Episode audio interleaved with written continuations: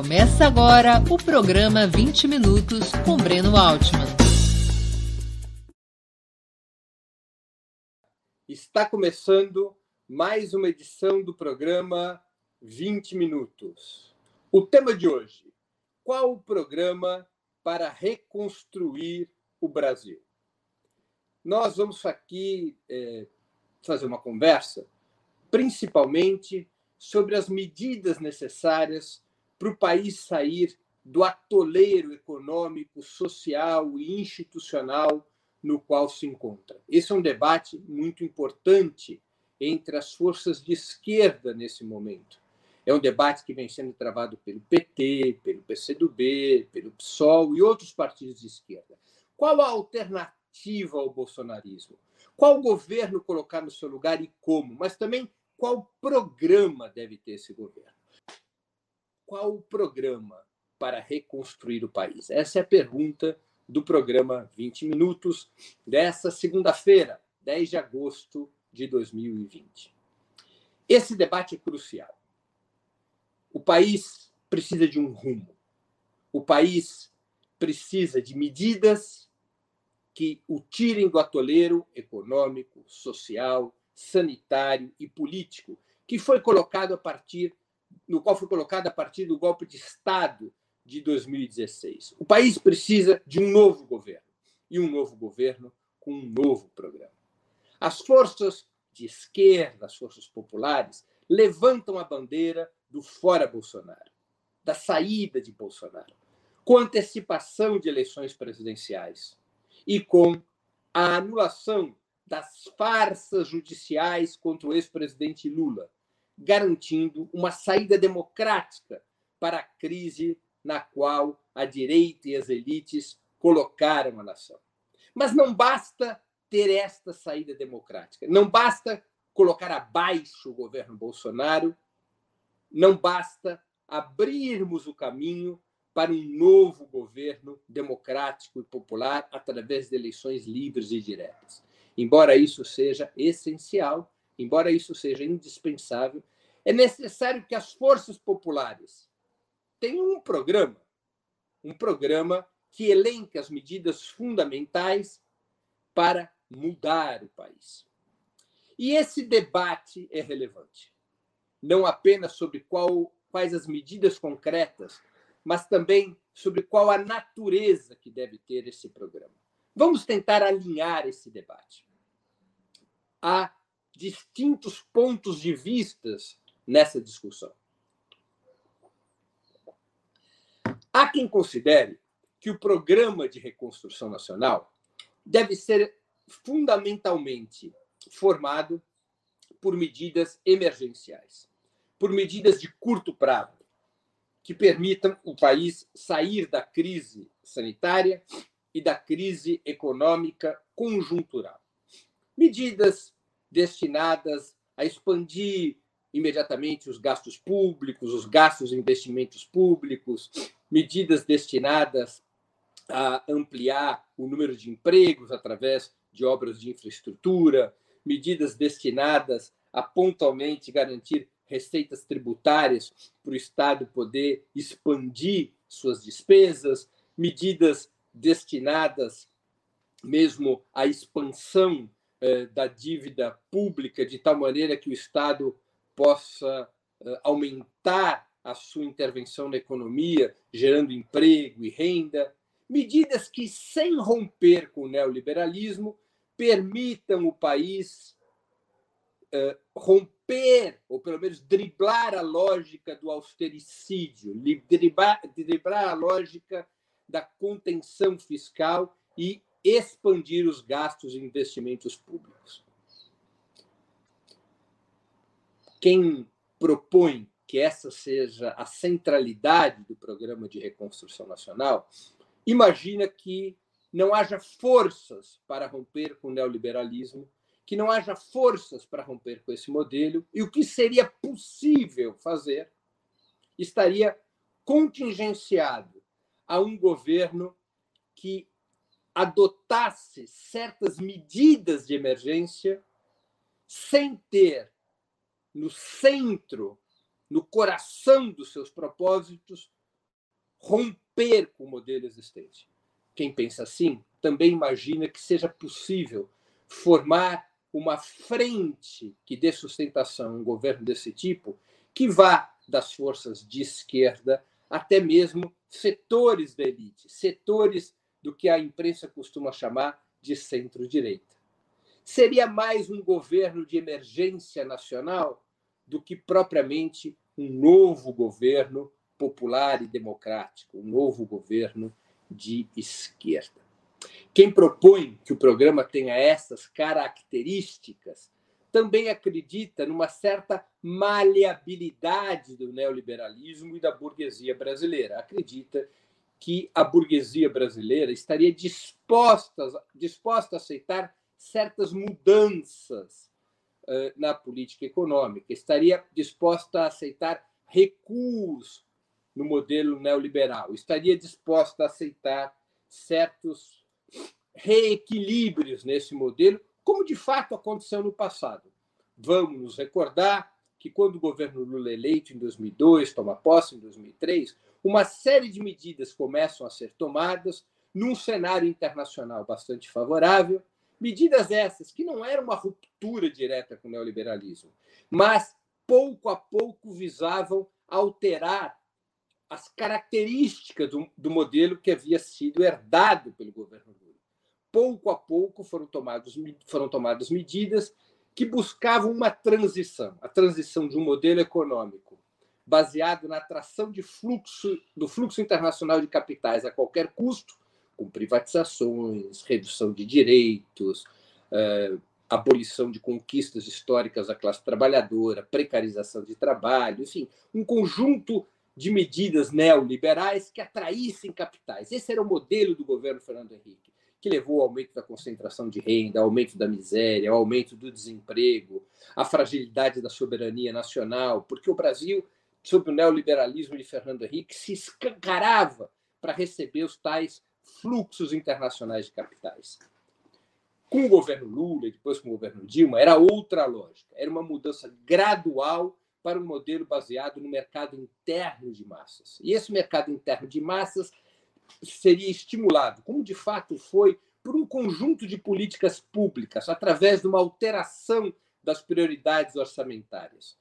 Programas como aumento do salário mínimo e aumento da previdência básica, como Bolsa Família, Luz para Todos, ProUni, vários programas em várias áreas que aumentavam as oportunidades para os mais pobres, aumentavam sua renda, aumentavam o mercado de consumo das camadas baixas e, com isso, criava um novo dinamismo na economia a partir do consumo popular.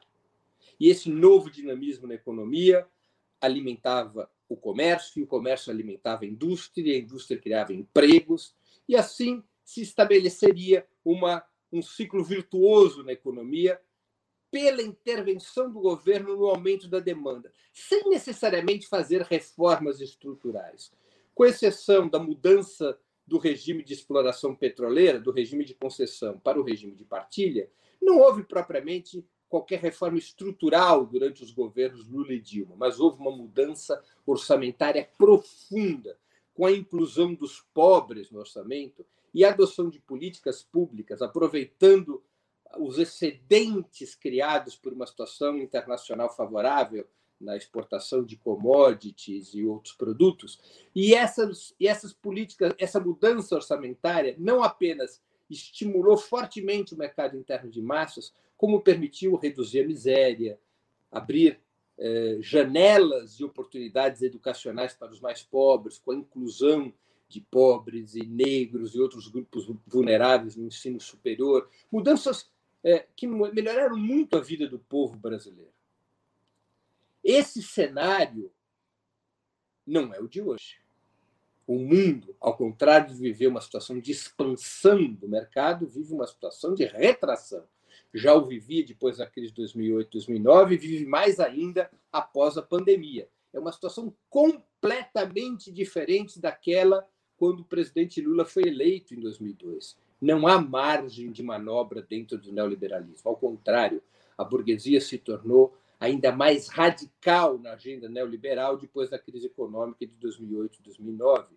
e voltará ao novo ciclo de radicalismo depois da pandemia, porque quererá jogar sobre as costas da classe trabalhadora, nos países centrais, nos países periféricos, os custos fiscais dos recursos que os governos alocaram para salvar as empresas e os bancos e para manter à tona o mercado de consumo. Muitos recursos foram utilizados pelos governos com este objetivo. E a conta desses recursos será disputada entre a classe trabalhadora e a burguesia de todos os países. Não tenhamos ilusões.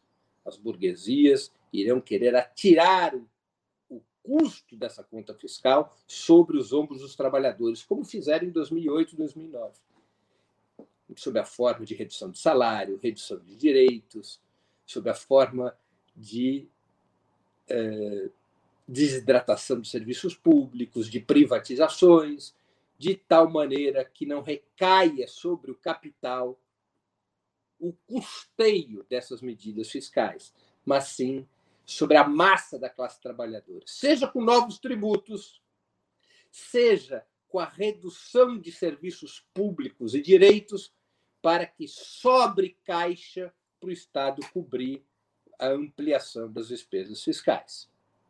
Então, é um cenário bem diferente daquele que existia entre 2003 e 2010, que permitiu ao governo Lula, sem reformas estruturais, mas com uma mudança das prioridades orçamentárias, trazer medidas tão positivas para a sociedade e para a economia do país. Agora é uma outra situação. Não há margem de manobra. E quem considera assim que não há margem de manobra, que o neoliberalismo não oferece possibilidades de concessão, que o neoliberalismo já não é mais uma política econômica apenas, mas é propriamente a faceta orgânica desta etapa do capitalismo, quem pensa assim propõe um outro tipo de programa. Não um programa baseado em medidas emergenciais, embora as inclua, mas um programa de reformas estruturais.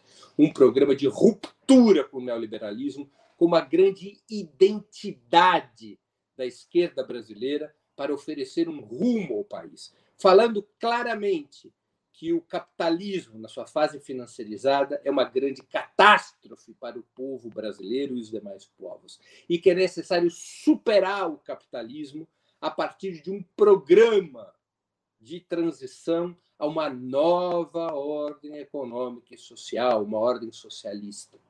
Não que se vai implantar o socialismo num governo, mas é necessário ter um governo de esquerda que faça essas reformas estruturais, sem criar ilusões junto ao povo de que medidas emergenciais sejam possíveis, é, que medidas emergenciais que não rompam com o neoliberalismo tenham alguma possibilidade de dar certo. Quais são essas medidas estruturais fundamentais que são propostas para o programa de reconstrução nacional por quem acha que esse programa deve ser de ruptura com o neoliberalismo. Principalmente, são dois eixos de reformas no campo econômico. Um eixo, a reforma tributária, o outro eixo, a reforma financeira. A reforma tributária tem dois grandes objetivos. Aumentar os recursos do Estado é um objetivo. O segundo objetivo é fazer justiça social. Por isso, a reforma tributária tem que ser ampla, profunda, progressiva e onerar o capital. Essa reforma tributária tem que aumentar a escala do imposto de renda, estabelecendo tetos muito acima dos atuais 27%. Uma escala que vá até 60% de contribuição para os setores mais ricos da população. Tem que estabelecer impostos sobre grandes fortunas, impostos sobre lucros e dividendos. O Brasil é um dos dois únicos países do mundo no qual nos, nos quais os capitalistas não pagam impostos sobre lucros e dividendos. Os lucros e dividendos são embolsados pelos donos das empresas, não tem impostos. Impostos sobre empréstimos com capital próprio, o Brasil também não tem imposto sobre isso. O capitalista empresta para sua própria empresa, recebe juros, e sobre esses juros que o capitalista recebe, ele não paga impostos.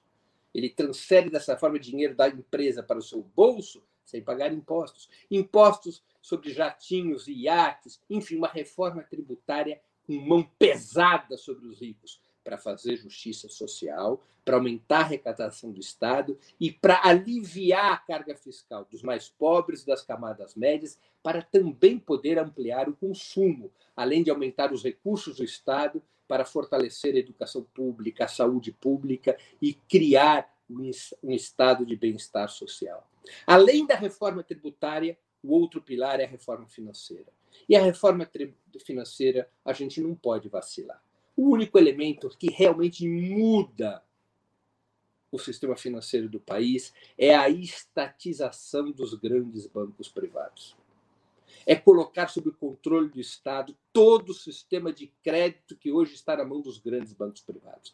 É possível conviver com pequenos bancos municipais, bancos cooperativos, bancos de nicho, mas os grandes bancos privados, que são três, dois nacionais, um estrangeiro, é o Bradesco, é o Itaú e é o Santander. Esses bancos privados têm que passar para as mãos do Estado. O Estado deve deter todo o sistema de grandes bancos, que corresponde a 87% do sistema de crédito do país, para que, a partir dos recursos creditícios, a partir do fluxo de empréstimos e créditos, se possa desenvolver o país, se possa reconstruir o país. É uma reforma financeira que concentra os grandes bancos nas mãos do Estado e permite o desenvolvimento de bancos cooperativos, de bancos municipais, de bancos de nicho, que hoje respondem por apenas 13% do sistema financeiro brasileiro. A estatização dos grandes bancos privados é uma medida estrutural indispensável para reconstruir o país. E, junto com a reforma tributária, essa reforma financeira comporia o eixo de um programa de esquerda para o país. Mas, além destas medidas econômicas, cujo objetivo é construir um estado de bem-estar social, reconstruir o país com soberania, soberania tecnológica, soberania econômica, reconstrução da cadeia produtiva, reindustrialização, ruptura com o modelo neocolonial que impõe ao Brasil e aos demais países da América Latina uh, um papel subalterno na divisão mundial, na divisão internacional do trabalho